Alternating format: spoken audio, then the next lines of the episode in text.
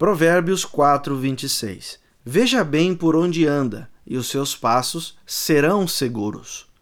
Todos precisam andar. Andar é o mesmo que viver.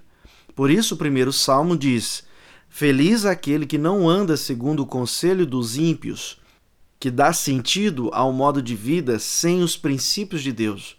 O que esse versículo ensina, então?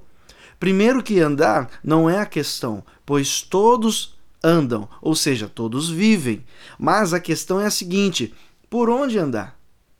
E ao definir por onde andar, vem a questão: como andar? Por isso, o versículo começa assim: Veja bem. Então, se não é possível ver claramente, compromete o andar, pois os passos podem ser direcionados para outro destino sem ao menos perceber. E aí está o perigo. Ver que o resultado não foi bem sucedido pelo fato de não ter visto de forma clara antes de começar a andar.